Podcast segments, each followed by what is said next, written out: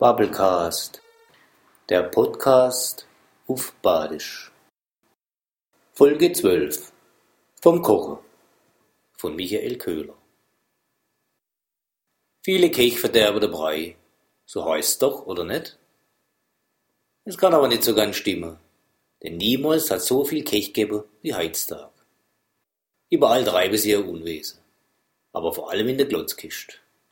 Wo man außen nachguckt, Überall sieht man eine oder einer oder gleich mehrere, die den Kochlöffel schwingen.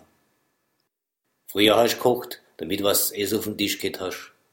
Heut wird gekocht, dass Zeit rumgeht und Leid unterhalten werden. Doch eine gute Sache hat das Glotzkiste kochen schon. Um zugucken kannst du nicht zunehmen.